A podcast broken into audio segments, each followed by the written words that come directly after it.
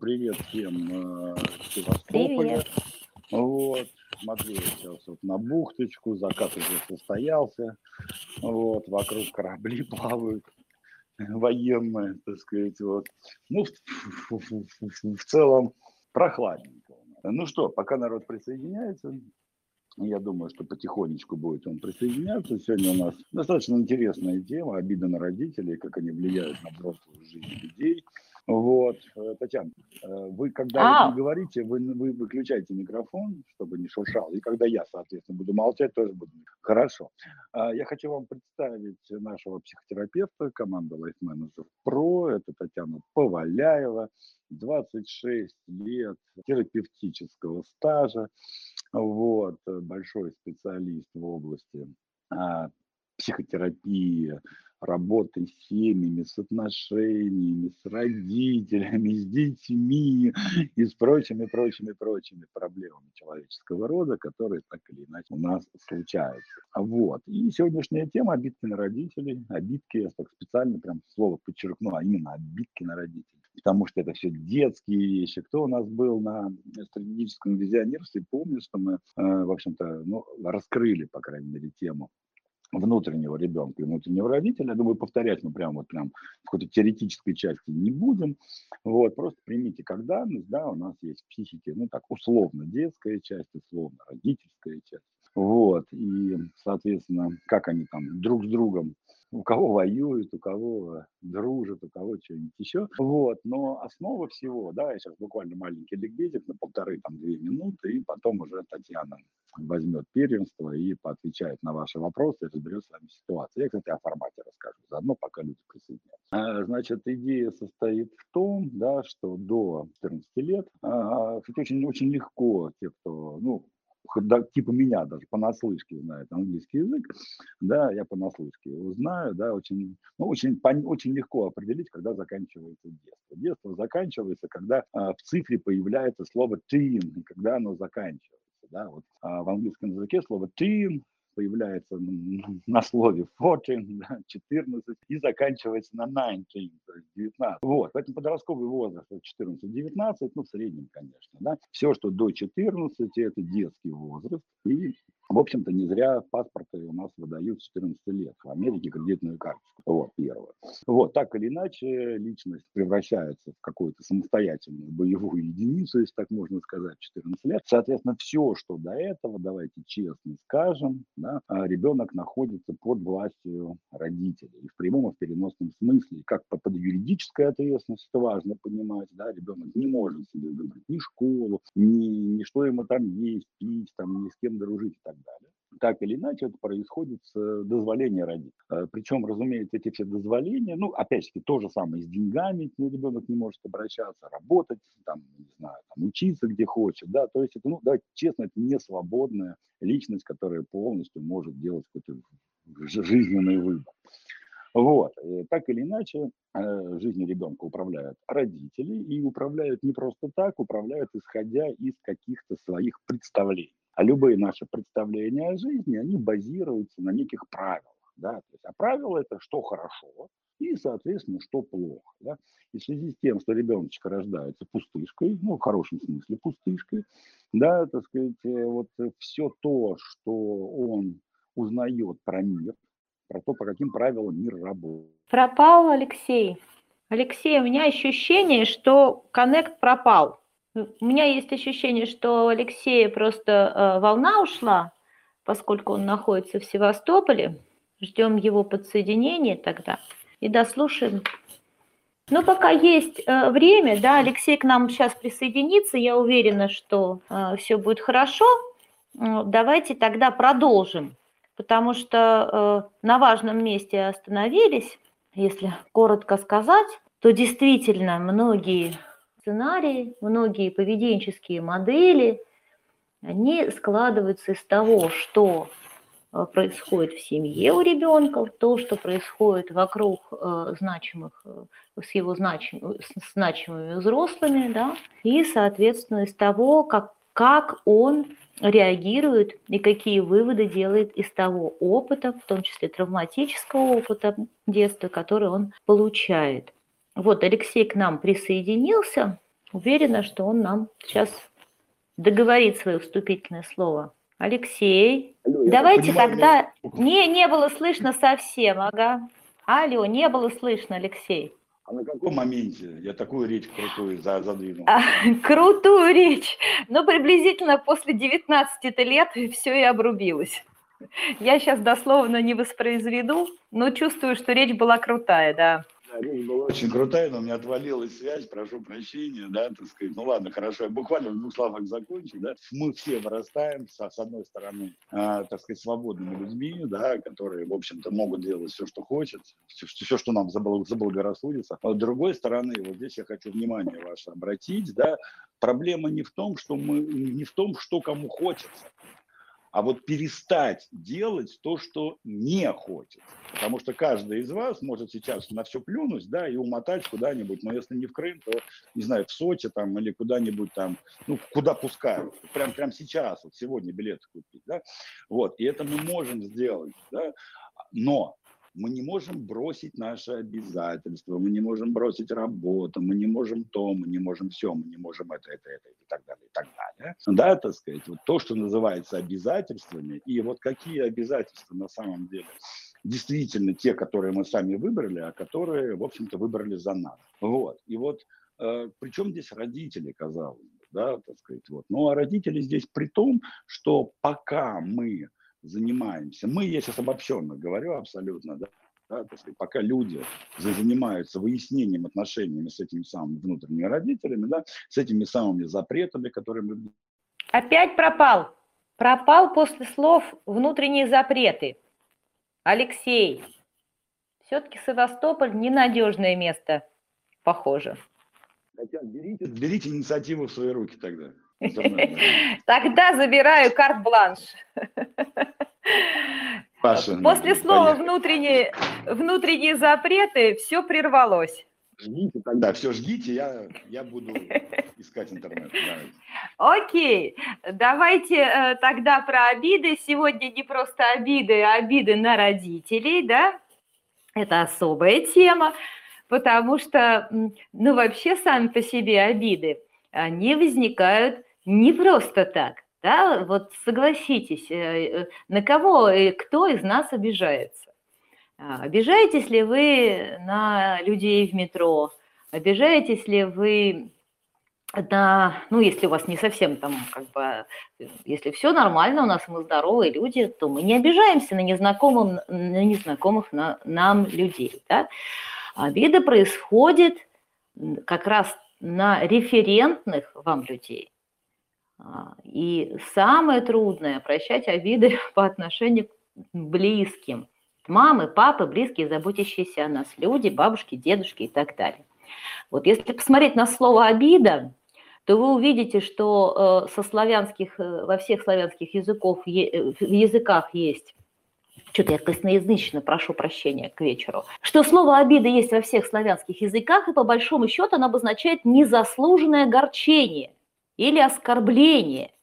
И, в общем, такая обвида, которая, в общем, родственное слову завида, зависть, да. И это способ смотрения на человека. Вот это правда в корне важно, прежде чем мы начнем об этом говорить. То есть любая обида уходит в глубину внутренней картины мира самого человека. И э, прежде всего связано с, с тем, как в вашем понимании должно было быть. То есть есть некая картина, внутри которой у вас есть предположение, как должно развиваться. Оно развивается не так.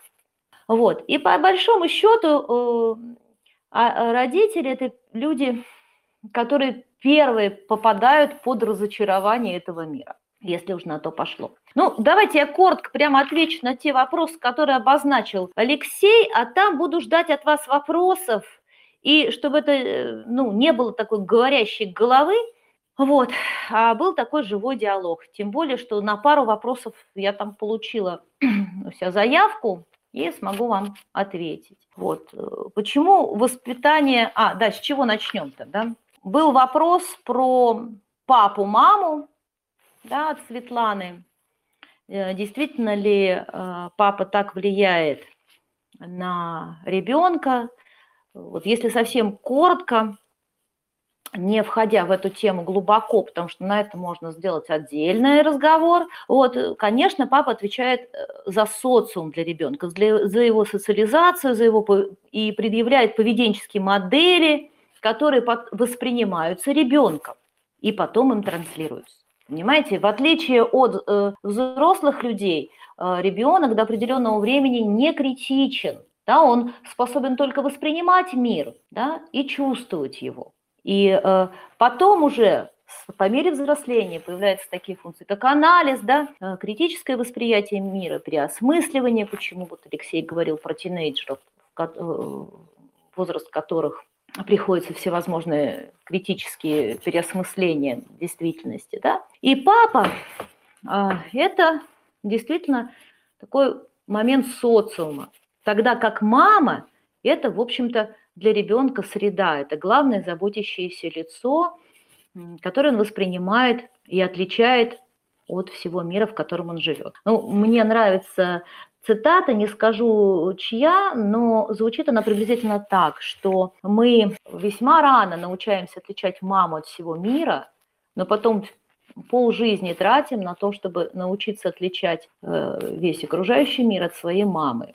То есть это вот про процессы сепарации. Поэтому э, насколько влияет э, образ папы на взросление ребенка? Ну вот, судите сами. А, насколько зависит де... Э, понятие денег от того, что привили родители? На мой взгляд, тоже вопрос такой однозначный, и ответ на это однозначный. А, потому что именно родители научили вас понимать, что такое деньги, что такое добро, что такое зло, что такое э, каков мир по отношению к вам. Да много чему вас научили понимать родители. Вот давайте просто простое хочу упражнение предложить. Вот попробуйте ну, сходу, с лету продолжить э, внутри себя предложение – ну, я такой незаконченное дам, а вы его продолжите. Вот смотрите. Деньги – это тыдым-тыдым. Продолжите. Первое слово, которое к вам пришло в голову. Какое? Ну, например, деньги – это что? Да? И второе предложение, например. Чтобы заработать деньги, нужно тыдым-тыдым. Продолжите. Чтобы заработать деньги, ну, например, нужно много трудиться. Откуда вы это узнали? Откуда вы узнали, что деньги – это хорошо, или деньги – это зло, или деньги вечно не хватает? Или чтобы заработать, нужно трудиться до седьмого пота. Вы откуда это узнали? Скорее всего, вам сообщили родители, а потом вы в это поверили. То есть, э, безусловно, многие знания, ну такая вот элементарная вещь, но я все-таки хочу проговорить, да, э, многие Факты в вашу жизнь пришли через родителей и, самое главное, через фильтр их восприятия. То есть вы воспринимали мир до определенного времени, и я, и все мы другие люди, через то, как этот мир э, видят наши родители. Насколько они относятся хорошо к тому, что происходит вокруг как они реагируют. Поэтому мама сколько угодно могла говорить, что сыночек, Эм, значит, не бойся, лечить зубы не страшно. Но видя, как мама нервничает, когда отправляет вас к зубному врачу, все, у вас мог сформироваться комплекс, что сейчас вас будут убивать. Потому что вы видели, не, не слышали ни слова вашей мамы, а реагировали на ее эмоции, на то, как она себя чувствует. Или э, многие фразы типа того, что папу надо уважать, ты же должен все понимать. Вот, сквозило как двойное послание, потому что вы видели, как на самом деле ваша мама относилась к папе. Таких примеров очень много. Например, так называемые двойные послания, о которых тоже можно поговорить, но они обычно действительно связаны с обидами, когда ребенок, получая противоположные или противоречивые Э, послание от своих родителей, э, сталкивается с тем, ну, с первым когнитивным диссонансом в своей жизни, если хотите. Вот так. Вот. И еще вопрос был у Светланы, есть ли способ переправить э, эти рельсы? Да, есть, и, и мы этим занимаемся. а, самый простой пример, который мне приходит в голову. Знаете, когда вы были маленькие, наверняка многие из вас верили в Дедушку Мороза или в то, что, не знаю, конфеты растут на дереве или еще что-то такое. И пока мы верили, это была наша реальность.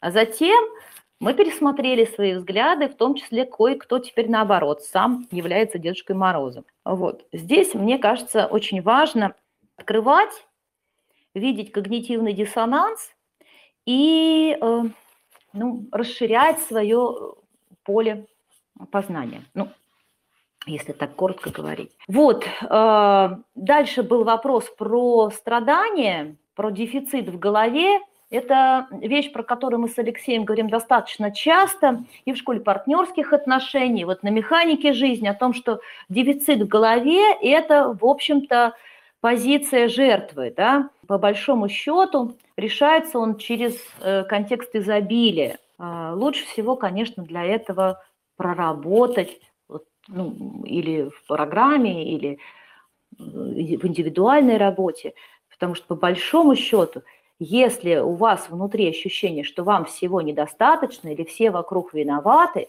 это э, первый признак, что пора над собой немножечко поработать. Вот. Также вопрос был от Светы, эм, нужно ли менять окружение и, меня, ну, и меняет ли это что-либо. Я э, знаю, что есть такое, э, такой тренинг «12 шагов» по работе с алкогольно зависимыми людьми. Ну, они как раз, многие из этих людей исповедуют принцип что сменив свое окружение, вы можете э, поменять свои установки, поменять свою жизнь, кардинально ее изменить. Здесь бы я только немножечко подчеркнула, что куда бы ты ни пошел, ты везде возьмешь с собой себя. Поэтому одним из вариантов, наоборот, сначала что-то изменить внутри, а потом поменяется окружение. Вот, ну, на мой взгляд. Так. Да, я тут тоже, ну, кстати, я уже... меня слышно сейчас, Татьяна? О, ура, ура, да, Алексей, да. теперь слышно. Наконец-то, да. И э, просто Татьяна же, она же как бы мало того, что психотерапевт прекрасно, она еще замечательный лектор, да. Вот, друзья. Да я ж могу, да. Ой, вы можете, и можете, можете, но смотрите, ребята. Остановите поющего бизона. Да, мы вот этот формат затеяли, да, для того, чтобы исключительно с вами общаться. Вот. Эм, конечно, можно прийти на консультацию, и многие придут рано или поздно, да, но вот здесь воспользуйтесь этим форматом, да, когда вы можете реально нажать на кнопочку микрофона, выйти в эфир и рассказать о себе, о своей ситуации. И, ну, у вас, конечно, есть имя и фотография, да, но поверьте, да, вы в интернете ну, в защищенности находитесь, что ли. Вот. И, ну как, вас никто не видит, не знает, там, не услышит, понимаете, никто не осудит. Поэтому абсолютно спокойно вы можете нажать кнопочку, да, так сказать, и просто спросить что-то, что вас волнует, интересует прямо здесь и сейчас. Вот. Спросить, рассказать, может быть, свою ситуацию, да, так сказать, задать вопрос уточняющий, возможно, вам не совсем понятна тема и как она вас касается. Да? Мало ли чего, мы не знаем. А, поэтому воспользуйтесь. Это действительно круто вот так в эфире пообщаться с психотерапевтом, вот, и с нами вообще, и что-то уточнить. Возможно, у вас какая-то денежная проблема есть или там, я не знаю, какая-то еще. Потому что еще раз, да, вот я там речь задвинул, но не был услышан, к сожалению, за интернетом. Ситуация в том, что мы воспитываемся до 14 лет в убеждениях да, родителей. И вот в этих всех травмах всяких, и в обидах, и в печалях. И вместо того, чтобы прямо сейчас жить так, как нам хочется, и достигать нашей цели из желаний «хочу», да, так сказать, мы все еще спорим с родителями, что-то им пытаемся доказать. И значит, мы смотрим назад, а не вперед. Понимаете? Вопрос вам, сколько вы так жить собираетесь. Вот. И вот сейчас есть такая возможность просто этот вопрос, но если не решить, то, по крайней мере, для себя очень хорошо прояснить. Поэтому я вам крайне рекомендую прям вот кнопочку нажать. Вот Анна, Никита, Илья, тут Татьяна нас слушает, Владимир Карипанов, Михаил, Олег, даже персональный Иисус тут есть у нас, если что. Вот, Дмитрий, вот, Александра под ником Алекс Коль, Ильдар, да, так сказать, вот. И мы можем пообщаться реально. То есть вы давайте да. кнопочку нажимайте и присоединяйтесь. То есть, э, здравствуйте, всем приветики. Привет, Саша. Меня... Александр, Александр, привет. прости, прости, прости, Александр, привет, да. Ага. Я помню, так тебя а, мама называет. Смотрите, получается, я рассказываю проблему, и вы мне сможете сказать, что с ней делать, да? Ну вот у меня есть определенная обида, была ситуация, из-за этого появилась обида, или как? Или надо что-то общее?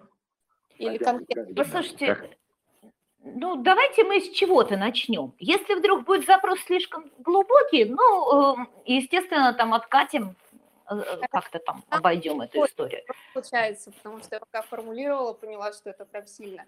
В общем, у меня обиды и на, мапу, и на маму, и на папу. Мне было лет 15, э, я помню, опоздала, короче, домой, надо было прийти в 10, а я пришла в 10.30. И папа тогда пил гормональные таблетки, которые сильно на нервы. Ну, то есть он был нервный очень сильно. И я пришла, он начал на меня кричать, и... а я начала говорить, ну, почему мне... Ну, короче, начала там оправдываться и так далее, и в итоге папа на меня замахнулся. И получилось так, что в этот момент э, мама отгородила меня, и у меня на глазах папа вот поднял руку на маму, и вот, короче, и получается обида на папу, что вот он взял и на меня руку поднял, и на маму. А обида на маму, что она после этого взяла и осталась с этим человеком. То есть они до сих пор вместе. Вот. Так что вот такая проблема. Александра, ну, смотрите, а, тем, конечно, про травматический опыт, потому что сколько бы лет ни прошло, да, вам сейчас по-прежнему 15 в этот момент, когда э, вот вы это рассказываете, правда? Да. То есть она такая живая, живая и болезненная. И э, прежде всего давайте разберемся с тем, что здесь за чувство. То есть это история про обиду. Ну... На мой взгляд, смотри, потому что у меня есть ощущение, что здесь как раз пресечено вот это ощущение того, что я а, в ответ хотела бы что-то сказать, да, вы сказали, я стала оправдываться. Да. То есть я стала оправдываться с другой позиции, да, то есть мне было важно что? Восстановить какую-то справедливость в моей голове, да? Ну, Правильно я слышу? Да, да. Да. То есть, а у меня прервали эту возможность, да, то есть моя обида, она связана с тем, что на самом деле это скрытое обвинение. Я, знаете, иногда предлагаю вот э, ну, делать такое упражнение, да, когда я слово обижаюсь, зачеркиваю, пишу, обвиняю. Да, ага. Я не обижаюсь на маму, там, тогда-то, тогда. Я не обижаюсь на папу в том, что он э, ударил маму, а я обвиняю их в этом. Да, тогда это происходит честно, и тогда условная энергия обиды уже распаковывается. Но... Потому ну что очень часто есть внутренний запрет злиться на маму, злиться на папу нельзя. Угу. Да? Похоже? То есть ну, есть только... Да, то есть я не могу злиться на маму, не могу злиться на папу, я могу только обижаться на них. И тогда это меня заваливает в позицию жертвы. А что же мне тогда делать? Что же в этой ситуации могу делать я? Вот мне так слышится на мое ухо. Ну, а вот. да, получается, у меня как обвинение, потом думала на эту тему, то есть я виню, что папа так поступил, ну, я ведь, получается, угу. виню их, и папу, и маму. Да, как будто они могли поступить иначе. Да, в моей голове они, ну, они... В моей голове они должны, должны были поступить были, там, иначе. Должны были поступить иначе. Вот. А здесь получается, смотрите, как история а, Но вот первое, что мы делаем, мы исходим из вашего чувства. То есть возвращаем правду в ваши отношения. Когда вам по какой-либо причине запрещено ощущать злость по отношению к родителям. А ведь это нормально. Там, сердиться, испытывать злость, возмущение, э, там, негодование. Это нормально. Мы люди, мы человеки, правда? Да. Вот. Это вот первый наш с вами этап. А вторая вещь, которую мы делаем, мы, нач... мы, мы пробуем посмотреть это с позиции родителей, потому что с вашей позиции они могли поступить иначе. А, ну то есть с А позиции они не могли поступить. А, да, да. Ужас заключается в том, что они э, на самом деле не соответствуют вашим ожиданиям, потому что они не такие были. Они не были в том состоянии. И когда вы пришли маленькая и опоздали, вы не можете э, даже предположить, что там у них творилось в их головах. Что они могли себе на этот счет понапридумывать, тем более папа был на гормональных таблетках. Да, мы не можем предположить, из чего они исходили, что за картины они себе там нарисовали. И, соответственно, а, вот это действие отца, Ага.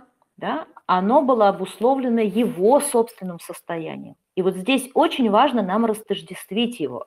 Его действия и его эмоции не имеют к вам такого отношения, какое вы думаете. Потому Ну, что Самое сложное. да, это самое, я понимаю, ну вот это уже работа, да, внутренняя, но мы сейчас пробуем это сделать вот в эфире как есть, да. Ага. То есть у меня есть иллюзия, что папа мог бы поступить иначе. Да. Но это потому, что в моей голове он другой, и мама в моей голове могла бы поступить по-другому. А на деле, я не знаю, для меня это айсберг, да, то есть Ага. для вас, для меня, для нас всех скрыто, что там было на самом деле у них в головах. И, возможно, в этот момент э, папа осуществлял, э, не знаю, выплеск собственной энергии, которую он не мог сдержать, например, потому что он боялся за свою дочь, условно, Мгм. да? Или это была какая-то случайность, э, Ну просто когда он, то есть он допус- Ага. допустил какое-то такое действие неконтролируемое. Да. Ну, просто отсюда идет э, разочарование. О, Вот. Вот. И отсюда идет разочарование. То есть теперь я вижу все как есть. Я думала, папа – это человек, который там чего? Ну, меня будет защищать. Да, я думала, что папа – это человек, который будет меня защищать. А он в ответ, да, для меня проявился как человек, который что? Ну, который в итоге, наоборот, был тем, кто меня обидел. Кто, кто меня, да, кто проявил агрессию ко мне. Да. Мгм. Ко мне, И ко всем. что-что? Не ну, услышала, говорю, Александр. получается, ко мне, к маме, ко всей семье. Да, то есть я думала, что он меня будет защищать, а он проявил агрессию. То есть он эту агрессию развернул по отношению ко мне, Тем людям, да, к, ко к, мне. к своим родным людям, да. Видишь как? То есть Мгм. вот оно, оно разочарование такое есть. Но по большому счету, да, если вы посмотрите с позиции папы, который, я так понимаю, вы сами же его оправдываете, говоря, что он пил какие-то таблетки, что он был очень нервный, что он себе там что-то напридумывал. мы пытались с ним потом на эту тему общаться.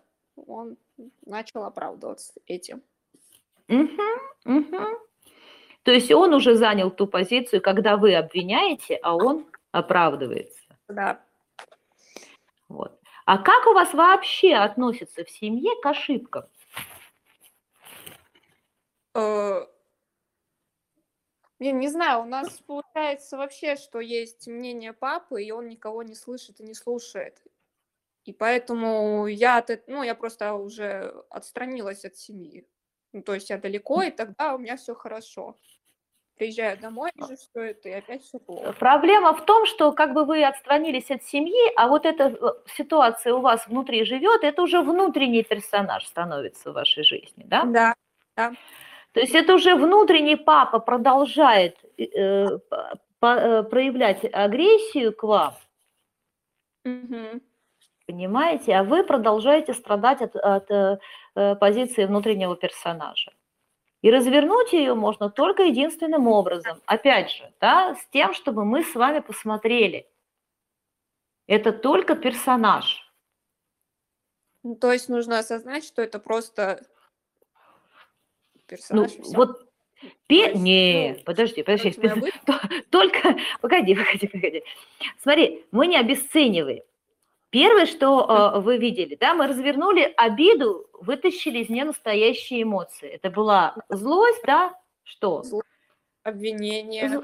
Злость, обвинение, разочарование. Разочарование говорит, что я теперь вижу этого человека иначе. Мне казалось, что папа, ну, условно, идеал. Да, Да, вот. Я увидела, что папа на деле какой? плохой.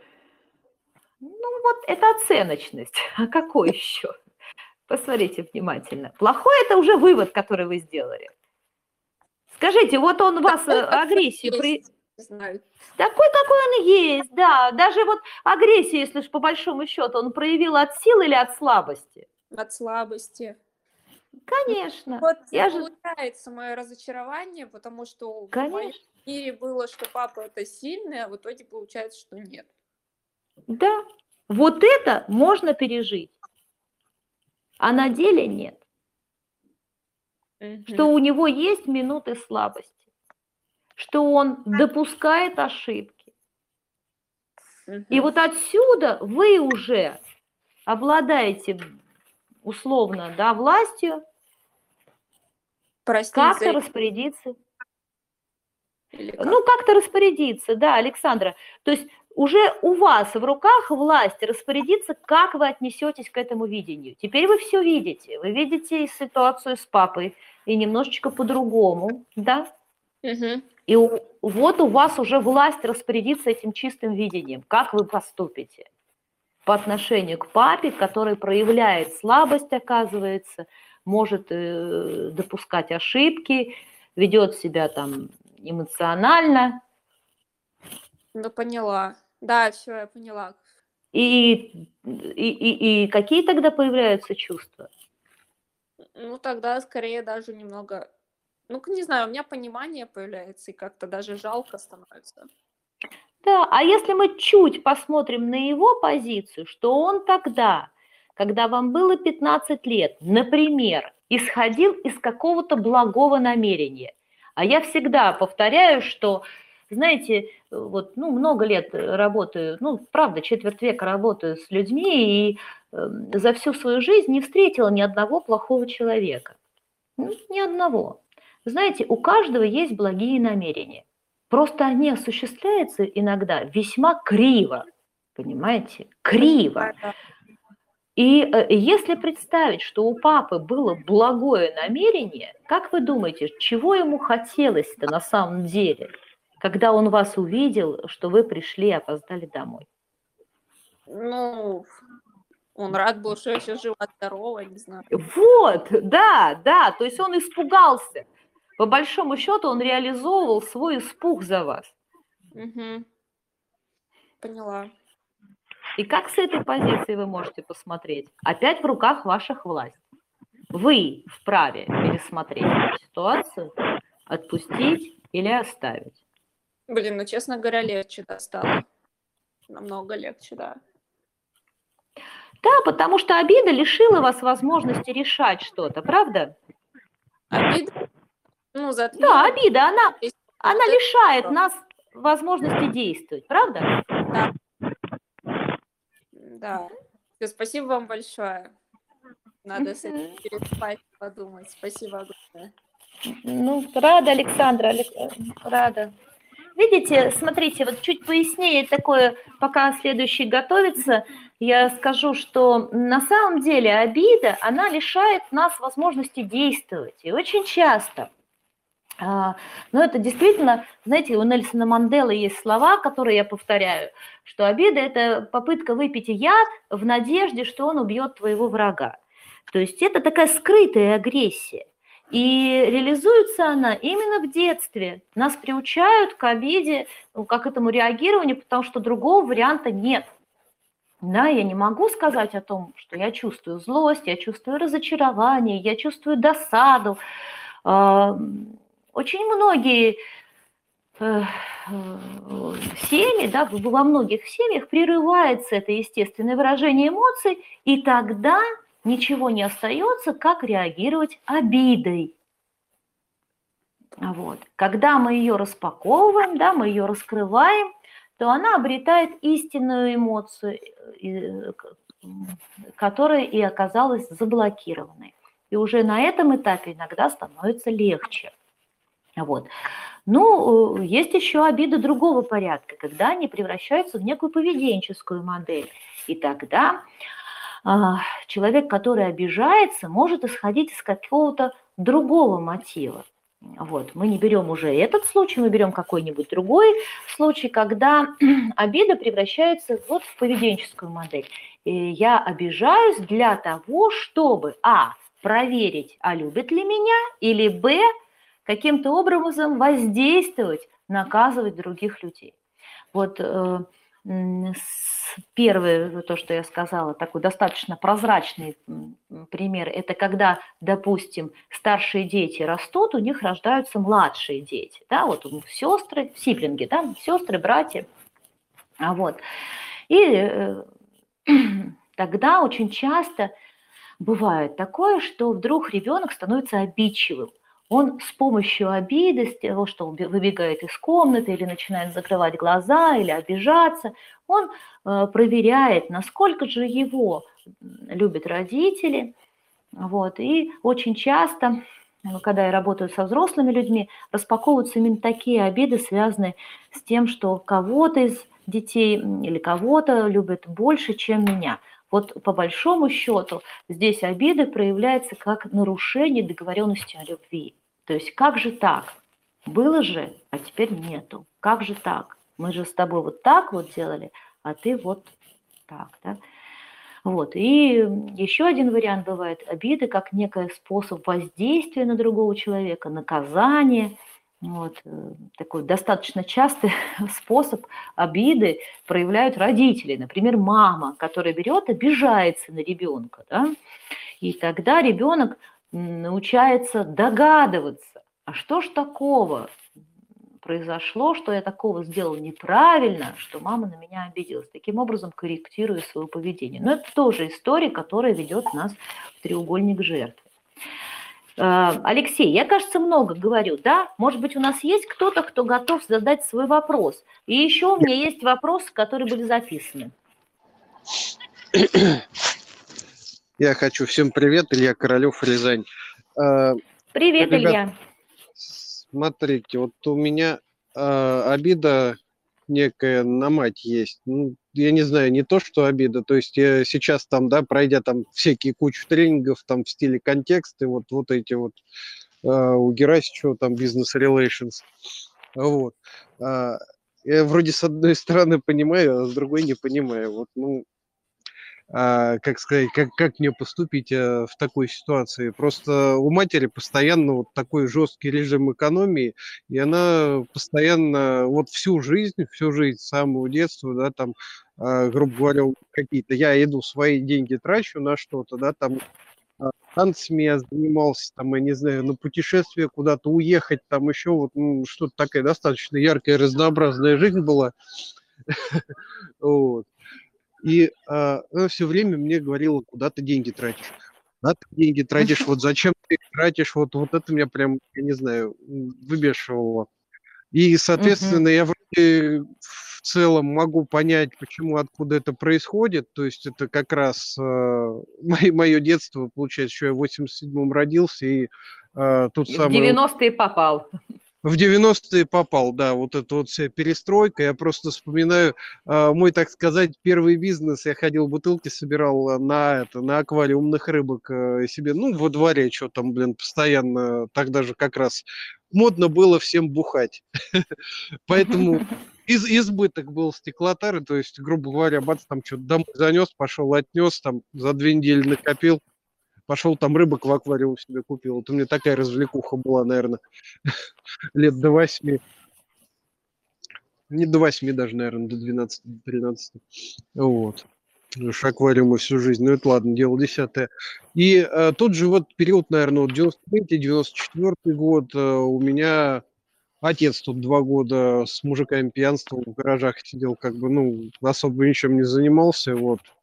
Я часто с ним был тут.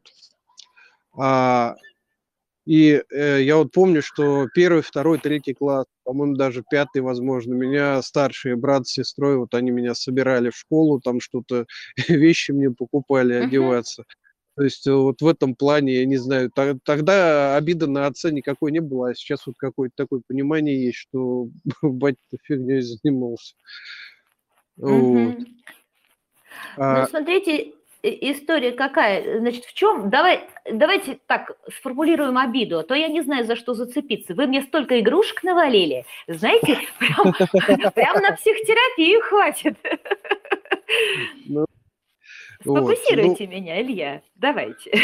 Сфокусировать, сфокусировать э, все-таки, э, наверное, именно на том моменте, что я не знаю, я вот это вот, э, куда деньги тратишь, я всегда ассоциировал, ага. что мать считает, что я занимаюсь какой-то херней, да, ну, говорю, как есть уж, вот, что я занимаюсь какой-то фигней, да, и... А на самом деле это батя трачу, фигней занимался. Трачу деньги, трачу деньги в пустоту. Вот, то есть uh-huh. трачу деньги в пустоту, а реально, ну вот, ну если мне нравилось танцами заниматься, да, я там я пол России объездил там туда-сюда, в Европу ездил там на эти, на всякие конвенции танцевальные там, не суть. А, за границей там по, это, по полтора, по два месяца в отпуске жил. И э, как бы вот в этом контексте, то есть э, я объясняю, что, ну слушай, я деньги зарабатывал для того, чтобы потратить с удовольствием вот на какие-то такие вещи, которые, чтобы мне было что вспомнить. Вот ты угу. лучше отложил, лучше положил, я говорю, ну закопать их может где-нибудь в лесу, блин, и лет через 30 откопать, ну вот в таком стиле. Смотрите, а о чем на самом деле разговор-то между вами происходит с мамой, Илья? Смотри, как интересно. Давай вот э, так, чтобы пойти не по тому же принципу, который мы пошли с Александрой, а мы пойдем немножечко другим путем, да, посмотрим не на слова, которые говорит ваша мама, а на контекст, который сообщает вам она, и, соответственно, на тот контекст, на который реагируете вы. Давайте посмотрим, что между строк-то на самом деле происходит в ваших отношениях с мамой когда она говорит, куда ты деньги тратишь в пустоту, и вы начинаете рас, э, рассказывать, на что вы их тратите. Угу. Ну, то есть э, я так понимаю, что, наверное, меня в этом ключе задевает то, то ага. что чем я занимался, мать меня никогда не верит, что я что-то могу. Вот, видимо, Во! так. Вот, смотрите, ну это, да, я недавно буквально опубликовывала, нашла, да, историю про японского обладателя а, премии, Нобелевской премии, да, который говорил, я маме а, обещал, что стану, а, она э, пообещал маме, что я стану э, Нобелевским лауреатом. И когда я принес ей премию, она сказала, но ты обещал по математике, а не по литературе. По математике не дают никогда. Добрый вечер, это Игорь. Я, как раз это, он, он обещал по физике, а получил по литературе, по, по математике там нету. Да, да, да, да, По математике не дают. Э, по, Жена по физике, по физике. Я сбежала с математикой. Да, да, да, да, да я уже заговорилась. О, окей, в любом случае, да, я не соответствую маминым ожиданиям. А вот. И тут вот я тоже слышу контекстно, Илья, что мама в меня не верит. И это я так это интерпретирую. Смотрите, фишка заключается в том, что я так интерпретирую, что мама в меня не верит. И именно из этого я исхожу и начинаю ей возражать. Я пытаюсь ей что? Контекстно. Что я вот здесь слышу? Да? Я как будто пытаюсь ей что? Доказать? Доказать, что, мам, ну это мне важно, мне это нужно там и так далее. Правильно я слышу? Ну да. Ухом. Окей. И смотрите, поэтому вы начинаете продолжать спор, потому что по большому счету каждый говорит про свое. А как вы думаете, почему еще мама может сказать, куда ты деньги тратишь в пустоту? Если исходить из картины мира мамы, то что она в этом видит? Вот прям не, посочиняйте. Не, ну просто э, если учесть, что на антресоле еще коробки со спичками лежат с начала 90 Конечно, конечно. Таким образом она проявляет по отношению к вам что? Заботу. Заботу. Ок, и вы это слышите, но она заботу проявляет в той картине мира, в которой она пребывает, когда у нее спички на антресоле лежат. Mm. И для нее опасно, она сообщает о том, что она за вас тревожится. Смотрите, Илья, если вы так будете интерпретировать ее слова, как можно по-другому реагировать? Не, ну, ну если так, то заняться финансовой подушкой.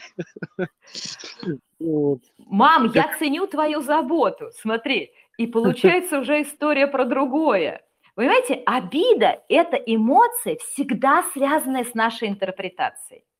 Угу. А, в какой-то момент э, я вот достаточно часто говорю, что обидеть очень сложно человека. Да, вот вы сейчас попробуйте меня обидеть, но если я не выберу обидеться, да, не синтерпретирую это по отношению к себе как обидное, я не обижусь. Я, я в да? эту игру с Герасичем играл, я знаю, как это работает. Попробовали его обидеть, нет? Невозможно. Вот, и тогда получается, что игра интерпретации у меня наступает. Мне важно, мама, чтобы ты в меня верила, а в, в этот момент, мамочка, у меня ощущение, что, что это не так. Да?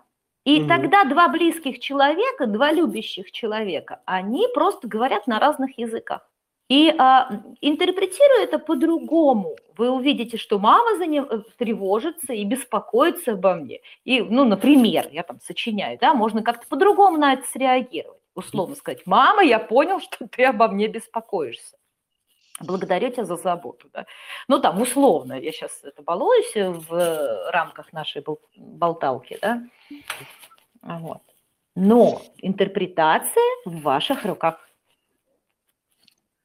Ну да, ну еще есть жесткие э, больные моменты, когда вот что-нибудь не получается, там сейчас в жесткие минуса вот ушел по бизнесу, я что прям выключился на несколько месяцев. А знаете, почему ушли в минуса-то? Соответствуйте маминым ожиданиям, Илья. Вот, блин, нифига себе. Что с этим делать? А меня слышно Работать? Сейчас, скажите? К, к, к Алексею прям. Э, Алексей, не слышно. Слышно, Говори. слышно. Алексей. Алло, меня слышно? Да, да. Слова меня слышно, да. Да, хорошо, меня слышно, да. Я, кстати, ну, маленькую вставочку сделаю. Друзья, смотрите, я сам тренер, да, профессиональный. Ну, такая профессия моя, я методолог. Я по тренинговой программе пришел. Просто твое выступление началось с того, что был там у Герасичева. Все это круто. Мы тоже такие тренинги проводим, это хорошо.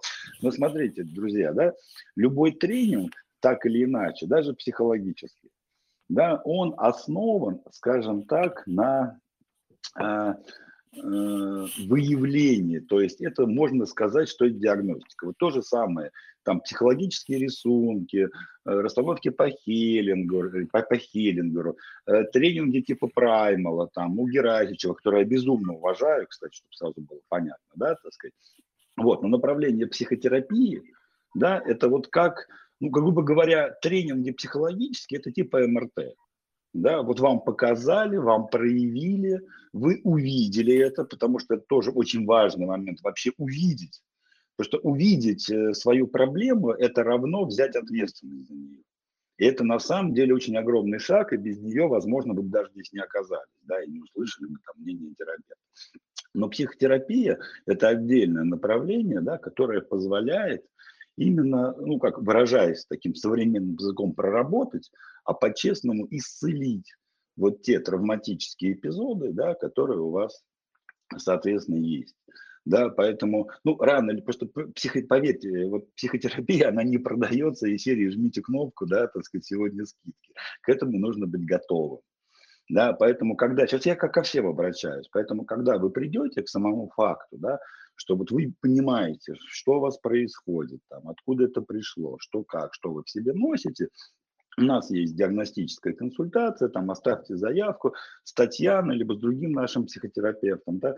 Диагностика – это то, что конкретно для вас проявит, вам покажут, да, вот как ваша текущая ситуация, конкретно ваша, связана с вашим прошлым, детством и все остальное. Ну и предложит некое решение соответственно. Что касается бизнеса, да, вот просто у нас в мае месяце, вот у нас э, ближе к концу мая будет открытый курс, вот как стратегическое визионерство, да, по бизнес-мышлению. Причем бизнес-мышление с точки зрения психологии. Вообще все тренинги у нас с точки зрения психологии.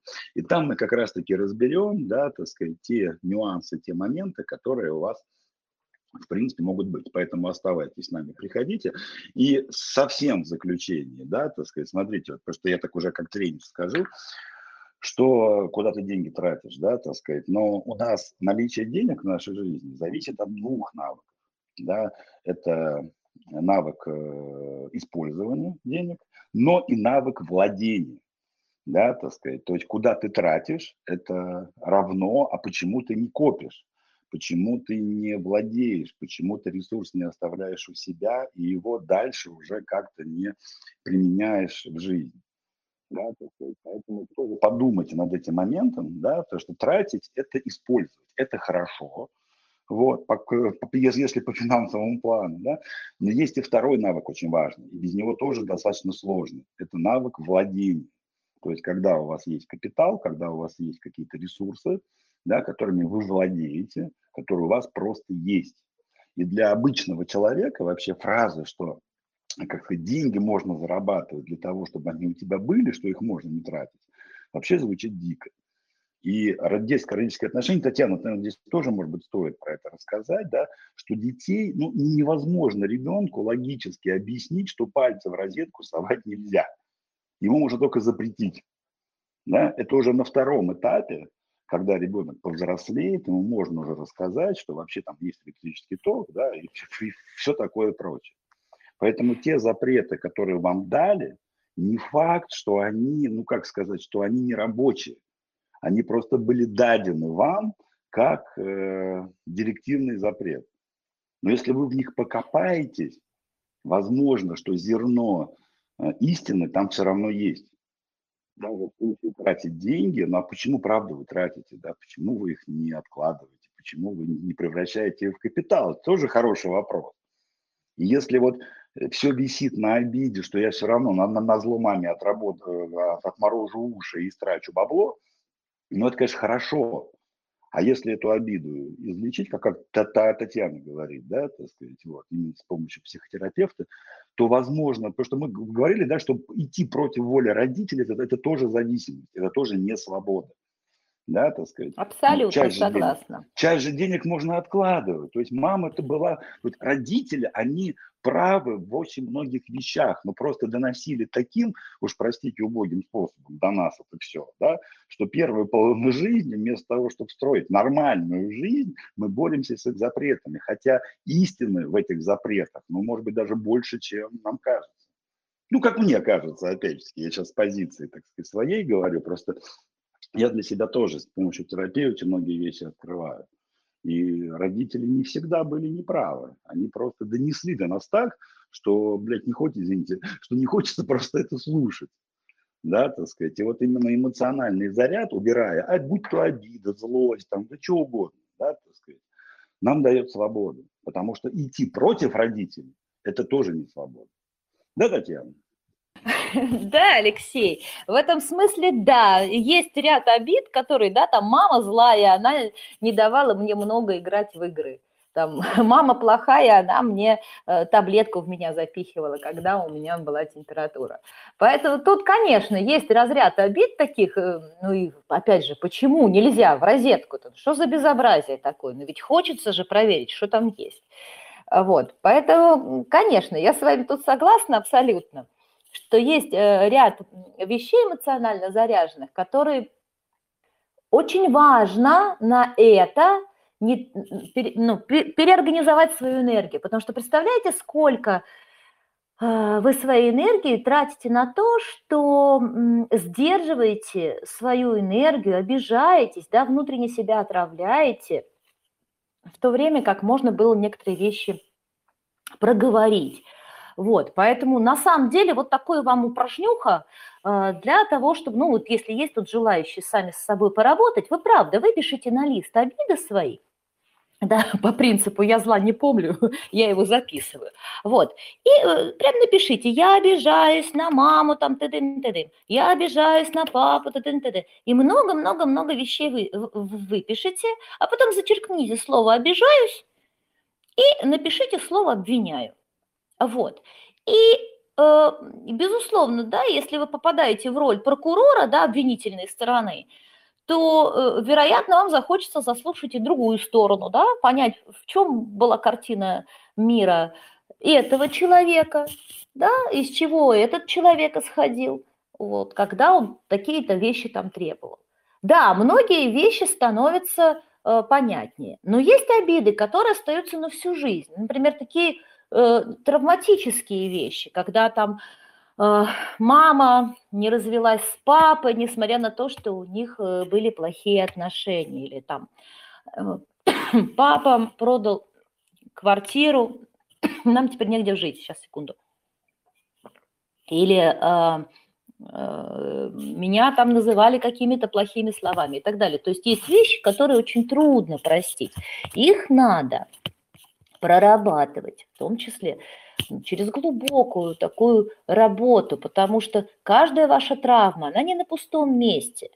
Она может быть остаться занозой в вашем, в вашей теле, а может превратиться в жемчужину. Вот прям не устану повторять, да, как делают э, в моллюске, подсаживают, да, вот от песчинки, да, и моллюску, наверное, неприятно. Он эти песчинки обрабатывает, они превращаются в жемчужинки. Потом их вынимают и жемчужинки используют э, в, ну, для украшений. Да?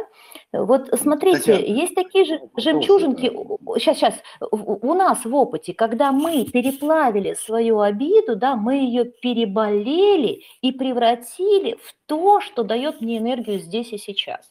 Вот, на мой взгляд, вот в этом есть исцеление. Да, Алексей? Круто, Татьяна, спасибо. Татьяна, вы пока посмотрите, там вопросы нам в чат пишут. Вот. А, а я пока, хорошо, я а не видела. А я пока угу. людям скажу, друзья, у нас есть разные форматы, есть формат э, платный, есть формат бесплатный, открытый. Вот это открытый формат, да. Но все равно, все равно, да, так сказать, вот, э, всегда приятно, когда энергия возвращается да, и пусть она сегодня не возвращается там виде денег, да, э, поэтому, пожалуйста, напишите в чате, если вам нравится, да, что-нибудь хорошее, типа, ребят, ждите, мы вам благодарны, там, вы классные, то есть зарядите чат энергии. Чат, чат энергии, расплатившись, да, потому что вы сейчас берете, а мертвое море, оно мертвое, потому что да, втекает, но ни хрена не вытекает.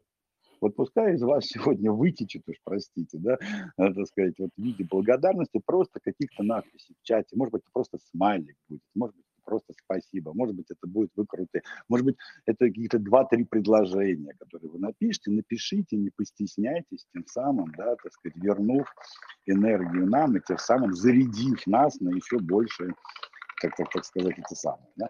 Вот, значит, для тех, кто хочет оказаться на диагностической сессии, она у нас бесплатная, первичная, 15-минутная. Потом вас определят специалисты, сайт Life Manager Pro, вы его знаете прекрасно, там всегда можно в любой момент, либо сейчас, либо когда вам будет плохо, либо когда вы там что-нибудь, у вас что-то будет в жизни не получаться. Это может быть реально через какое-то время. Мы существуем уже с 2013 э, года, уже господи, 8 лет, да, и собираемся существовать минимум столько же, а может быть даже и больше. Поэтому, когда, если с вами что-то случится, или там вы загрустите, или будет у вас проблемы, знайте, что есть место, где вам всегда помогут. lifemanager.pro. Секундочку рекламы прошла, и я передаю Татьяне дальше, Ну, на самом деле, это же очень приятно э, получать э, ваши какие-то отзывы, это правда. Ну, в какой-то мере же Это действительно вдохновляет. Вот, давайте очень коротко. Сиблинг от брата чем отличается? Федор, это я не знала, как мне, насколько профессиональный язык, э, действительно канцеляризм. Э, какие-то вещи хочется объяснить очень просто. В этом я считаю эм, правильность. Но иногда какие-то словечки у меня проскакивают. Э, излишний контроль со стороны родителей может ли менять, при, принять э, э, решение во взрослой жизни? Может ли мешать принятию решений во взрослой жизни? Отвечаю, излишний контроль со стороны родителей приучает вас к чему? К тому, что вас надо контролировать. То есть он не переводит ваш контроль во внутренний, то есть не делает внешний локус контроля внутренним, да, Вот, поэтому здесь э, чем чревато? Что вы ищете того, кто вас будет контролировать. И тогда появляется какая-нибудь жена или какой-нибудь вредный начальник или еще что-нибудь такое, э, э, что с одной стороны заставляет вам хлопоты, с другой стороны обеспечивает вам ну, вот такую узнаваемую ситуацию. О, меня контролирует, потому что взрослый, позиция взрослого – это делать выбор. Да? Для, мы, для многих выбор, он как бы предполагает э, единственно правильный ответ, поэтому он связан с некой ошибкой, ошибка со страхом наказания. И вот поэтому дум, э, многие люди стремятся к тому, чтобы быть контролируемым. Это дает им некую презумпцию правоты в том, что ок, я не виноват. Вот как бы так. Ну, коряво ответил, ну, извините, сходу. Э, в подростковом возрасте заставляли участвовать в строительстве дома с нуля. Теперь не люблю ничего такого, связанного с ремонтом. И мне проще нанять рабочим, только не делать самому. Ну, совершенно верно, травматический опыт. Вот, с другой стороны, э, какой вывод вы из этого сделали? Вот понимаете, важно не сам травматический опыт, нужен, а сказать, какой да, вывод поехали, из понеслась. этого делает человек. Тут главное, чтобы один кто не Алексей, не слышу. Отношение обиды на родителей. Там главное вскрыть. Что? Алексей, что-то не слышно было. Алло, алло, алло. Не, не, алло. Говорю, главное, я запустили, все пошло, говорю, все классно. Ок, все да. Хорошо, продолжайте. Мне обидно, что родители до сих пор не воспринимают меня как отдельную взрослую личность. Любое решение осуждается, а к мнению не прислушиваются. Когда я с ними ограничиваю общение, сразу поступают обвинения в надменности и якобы высокомерности. И сейчас мне обидно, что я даже мое слово «нет, я занят, у меня другие планы и дела» воспринимаются критично и категорично. Вот, но здесь, смотрите, это история про то, что мама и папа до конца жизни будут вас видеть какими? Маленькими. Это вот то, что Дарья очень прекрасно а, рассказывала, про, говоря про сепарацию. Мне кажется, можно переслушать ее эфир, и там много дельных вещей по поводу того, что когда мы вырастаем, да, мы становимся взрослыми, да, и взрослыми э, родители общаются с, с нами как со взрослыми детьми. Это важно. Мы осуществляем уважение к ним по отношению как людям, давшим нам жизнь. Вот. И здесь, на мой взгляд, смотреть надо, как вы себя воспринимаете. Потому что вот здесь по тексту я не могу точно сказать, но у меня есть подозрение, так знаете, глаз режет, что вы сами не считаете себя взрослые, поэтому пытаетесь доказывать э, маме и папе, что вообще-то я уже большая, у меня есть свои планы. Вот как только вы это перестанете делать, вам станет легче. Ой, Татьяна, какая вы клевая, я вас просто обожаю. Ой, спасибо, Светлана, мне так приятно. Э, э, ребята, я с вами за год столько увидела. Ну, класс. Вот, крутое сравнение с жемчужиной, тоже приятно. А, я спрашиваю себя про родителей, э, и нет на них обиды совсем. Обман или такое бывает? Смотрите, я вам скажу так. Во-первых, если вы это проработали, если вы в принятии, нет никаких обид, все прекрасно. Я в принятии, я в принятии ситуации, в принятии того, что родители мои несовершенны, я в принятии того, что они поступали так, как они умели, могли и так далее. Вот, это первое. Вот. А второе, ну, бывает такое, что э, психологическая защита срабатывает, и э, какие-то неприятные для нас чувства мы не испытываем, не слушаем. Знаете, я же часто сталкиваюсь с тем, что люди мне говорят, о, вы знаете, у меня нет чувства там ревности, я не знаю, что такое зависть. Ой, что вы, я не знаю, я не умею злиться, я совершенно не злой человек. То есть э, эти вещи, они с одной стороны, да, действительно так и есть, а с другой стороны, это бывает именно психологические защиты, когда я блокирую в себе какой-то определенный способ, ну, эмоцию. Вот. Но, на мой взгляд, здесь, возможно, если нас совсем не бывает, то, возможно, вы просто живете в принятии, и вам так повезло, вы так умеете, это здорово. Вот, Евгений пишет, вы большие молодцы. Алексей, мы с вами большие молодцы. Вот, к вопросу о травмах. Если речь о ПТСР и триггерах, существует ли реально работающая терапия или как-то прекратить существование их автоматических реакций? Да, Светлана. Значит, все автоматизмы, в автоматизмы мы размыкаем.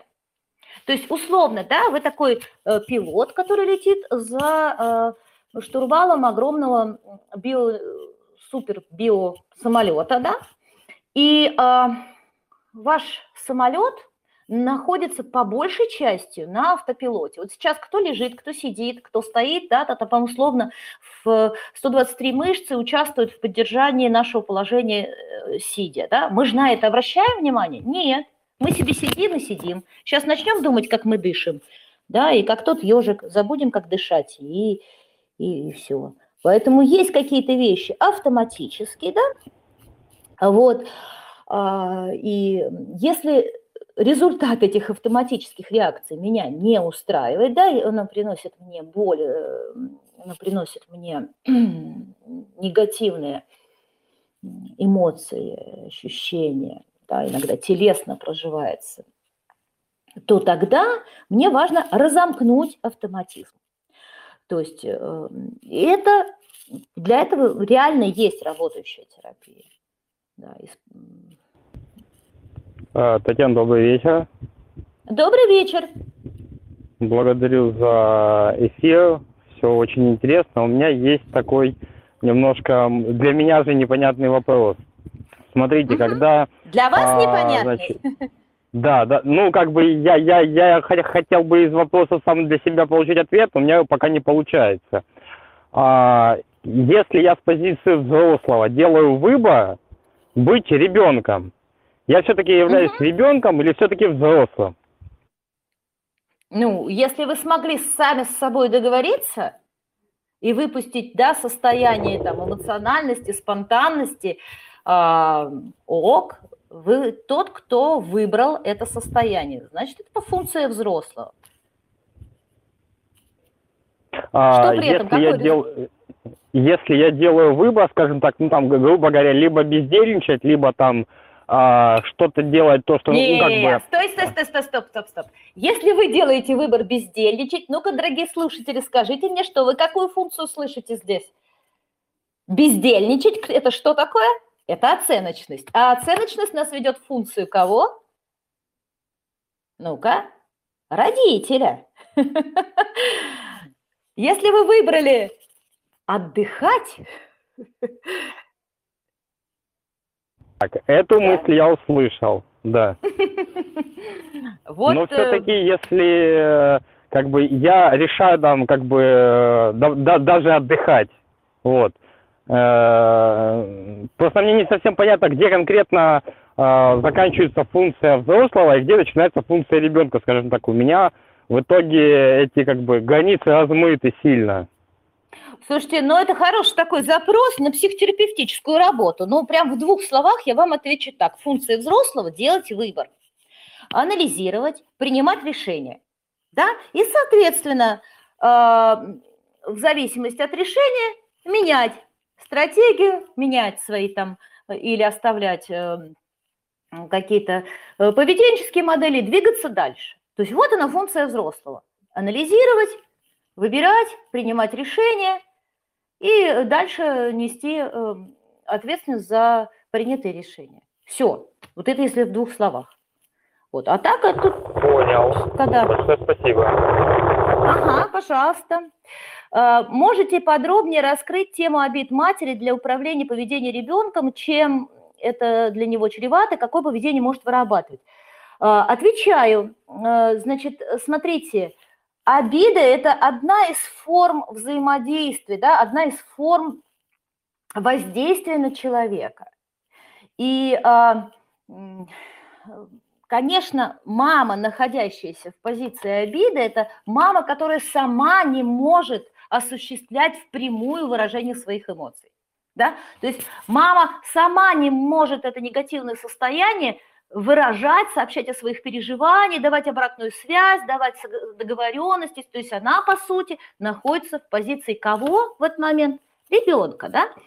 И, а, естественно, она с таким образом, ну, опять же, неосознанно, я всегда говорю в защиту всех нас с вами, что это мы делаем неосознанно, потому что это работает. Так когда-то работало в жизни мамы, что она обижалась, и люди меняли свое поведение. Она обижалась, и люди обращали на нее внимание. Она обижалась, и люди спрашивали, а что случилось, что ты хочешь, тем, чем, тем тебе помочь. И эта поведенческая модель закрепилась. И, соответственно, а, как это управляет ребенком? Ребенок понимает, а, обида непроявленное чувство, поэтому ребенок вынужден что делать? Догадываться, фантазировать, интерпретировать самостоятельно, на что обиделась мама. Какое поведение может вырабатывать? Ну, на мой взгляд, это вот такое конформное поведение, это э, такое, когда ребенок приспосабливается, когда ребенок испытывает чувство вины. Кстати, про вину можно отдельно поговорить, если захотите, да, Алексей, если даст свое добро, мы здесь можем поговорить про вину, потому что обида, вина, стыд – это вот прям такая знаменитая триада зависимости, невротического повед... Э, э, невротическая триада, так называемая, да, вот. И с помощью вины это очень хорошо можно управлять другим человеком. В том числе ребенок учится придумывать. Знаете, вот эта история, когда сама придумала, сама обиделась, это туда же. Ну, не знаю, ответила или нет на ваш вопрос. Ну, предположим, что да. А, ой, спасибо, нам пишут, спасибо. Вот, и давайте, какие еще есть вопросы? Я тут записала, да, почему воспитание травматично, и всегда ли оно бывает травматичным? Ну, смотрите, воспитание, ну, пока там следующий готовится или, или не готовится, я тут отвечу. Э, воспитание травматично в, зависимости от того, как оно воспринимается. Да, мы по большому счету разный материал с разным сопротивлением. Если взять сопромат, то кто-то из нас э, пластилин, э, кто-то из нас от природы резиновый, кто-то из нас от природы такой жесткий, такой, может быть, глиняный или железный, ну, так, если пофантазировать, такую метафору сообщить. Поэтому и воспитание бывает разное. Для кого-то оно воспринимается естественным путем, кто-то в принятии живет, да, и обнаруживает какой-то когнитивный э, диссонанс, расхождение между своими убеждениями и убеждениями социума только уже во взрослом виде, да, во взрослом таком возрасте. А для кого-то само воспитание связано уже с травмами, с эмоциями, с Э, переживаниями, с болезненным восприятием. Это эм, такое, ну, как бы, так я переживаю это воздействие, так я его интерпретирую. Потому что, еще раз, обида – это всегда интерпретация. И тогда смотрите, опять к вопросу, да, э, как к нам относились э, в детстве, потом будет оказывать влияние на всю нашу жизнь. Вот. Эм, как мы из этой травмы э, вырастем, это уже другой вопрос. Здесь у меня вспоминается другая притча, по-моему, она принадлежит Паулу Коэлье, но могу ошибаться. Знаете, когда человек э, наблюдал, как вылупляется бабочка из кокона, да, и помните, ему стало эм, какой-то момент очень жалко бабочку, потому что казалось, что силы ее покинули, она не могла пробиться сквозь узкую щель в коконе. И тогда человек, желая помочь, взял э, нож и прорезал кокон. К удивлению человека, бабочка быстро выбралась, но крылья ее были вялые, и она никогда не смогла летать. И вывод, который делается из этой притчи, это то, что, знаете, усилия, которые делала бабочка, выбираясь из кокона, помогали наполнять жизненным соком ее крылья. То есть эти усилия необходимы каждому из нас, чтобы становиться теми, кто мы есть.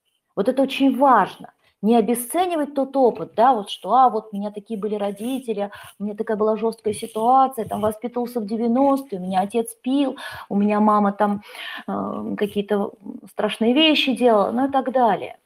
Потому что все это может быть интерпретировано вам в ресурс. Вот обратить это в ресурс уже задача исцеления, задача психотерапии, задача тех вещей, которые мы делаем. Вот. Ну, на мой взгляд, так. Э, есть вопросы? Ой, я здесь еще или я уже одна? Ну, тогда еще под... Да, да, Александра. Вы, Татьяна, никогда не одна. Огромное спасибо хочу сказать вам. Э, очень классно. Вообще воодушевляет то, что все вот это можно реально куда-то потом, ну, в ресурс, короче, пустить. Конечно сразу как-то легче становится от одной мысли от этого. Вот, спасибо большое.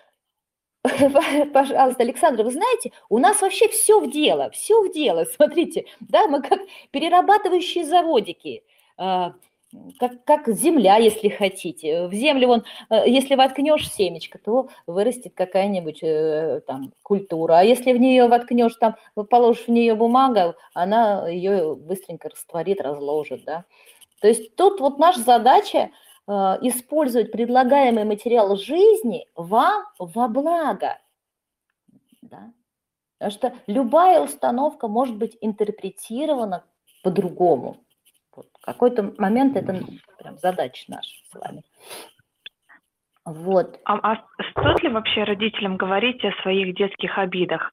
То есть рассказать им то, что ты чувствовал тогда, вот а зачем? те моменты. А зачем? Может быть, они будут чувствовать свою вину, что не так поступили. А, а вы тогда так. будете с помощью этого чего делать? Вам ну, зачем, чтобы они чувствовали вину?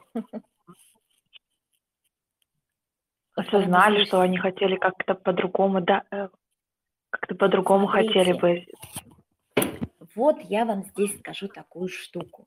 Вот эта иллюзия заключается на в том, что да, они могут чувствовать свою вину, а изменить-то они уже ничего не смогут. Более того, эта обида существует в вашей голове. И многие родители искренне недоумевают, что они кого-то из детей обижали.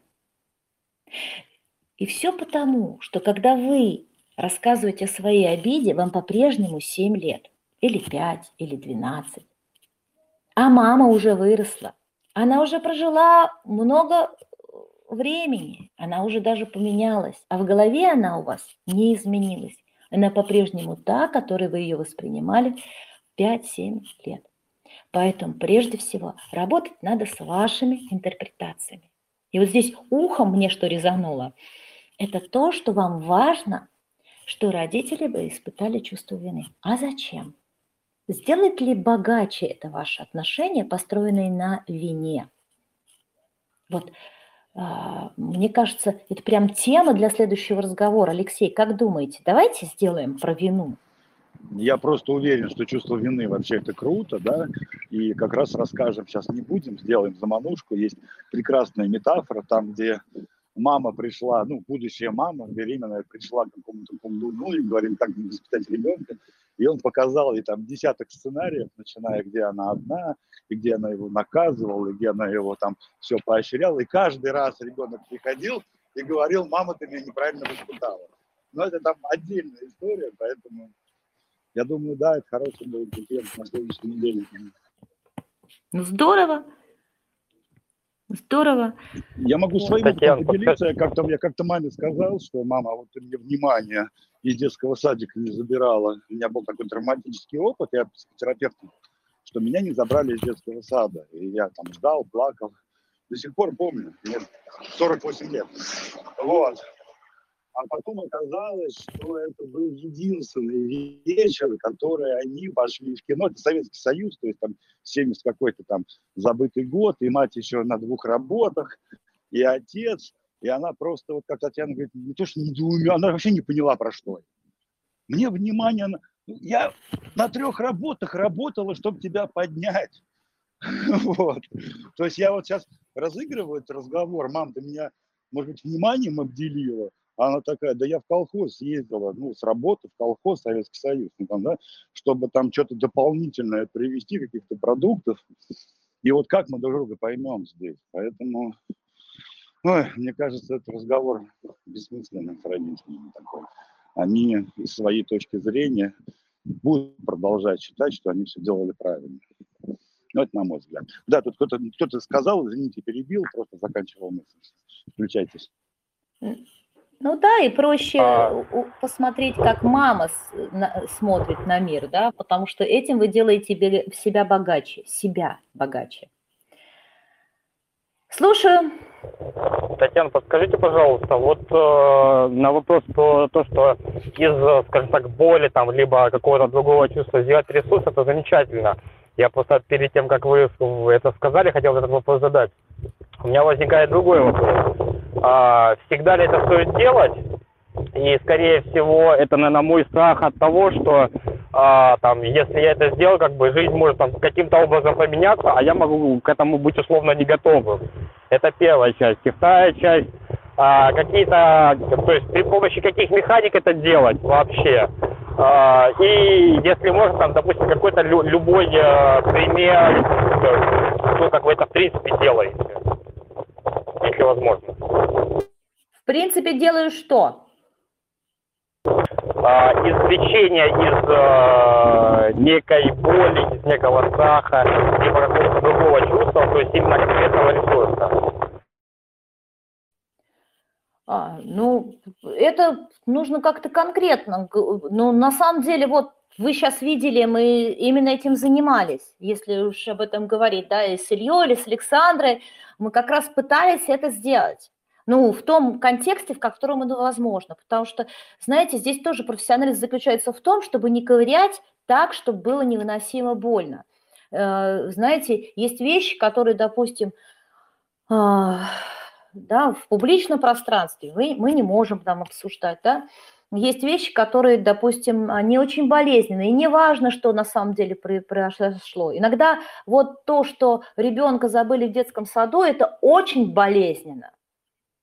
И тогда это надо расщеплять, э, э, разматывать в персональной работе, тогда, когда вы можете обеспечить должную поддержку. Вот здесь вот как бы Эм, я, эм, да, с болью мы работаем тогда, когда она есть. Вот. Боль, по большому счету, э, да, не дадут мне соврать э, медики, это слишком интенсивное переживание какого-либо ощущения, потому что э, иногда боль не зависит от того, насколько сильно на вас воздействует, а зависит еще от, то, от, того, от, того, от того, как вы воспринимаете происходящее. Да, если вы сверхчувствительный, а, вам будет больно от солнечного света, от прикосновения, от э, неловкого взгляда, от осуждающих вздохов. Вам это может доставить боль. Ну вот так. Не знаю, я ответила или нет. Возможно, не очень поняла. Я сейчас хотел бы слегка, возможно, переформулировать вопрос. Смотрите, когда, э, скажем так, мы отрабатываем некое чувство, то мне кажется, вот, что угу. высвобождается не, некая энергия. Ну, так. если так метафорично можно выразиться. А, а, если она высвобождается, то она куда-то должна быть задействована. Так. А если, если я ее высвобожу, но никуда не задействую, то что может быть в принципе? Ну а тогда зачем? Послушайте, тут вот такой, я всегда задаю э, эти вопросы. Зачем и какой ценой? Вот для меня они определяющие, потому что это внутренний такой обоснователь. Зачем мы что-то делаем? Мы же не просто так идем в терапию. У нас появляются вопросы. Нам это надо для чего-то, для роста, для развития. А вот. Поэтому распаковывая какие-то негативные эмоции, вы обретаете ну, действительно там воодушевление, вдохновение, э, радость, удовлетворение и так далее. То есть что-то двигаться начинаете, менять установки свои. А то, что есть страх менять установки, это точно. Здесь вот э, как бы история про то, что иногда мне недостаточно хорошо, чтобы оставаться в этом состоянии, но при этом недостаточно плохо, чтобы начать что-то менять.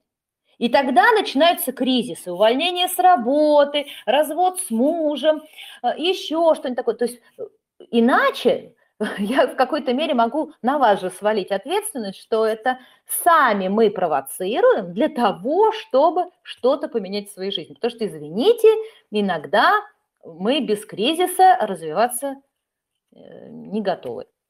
Вот.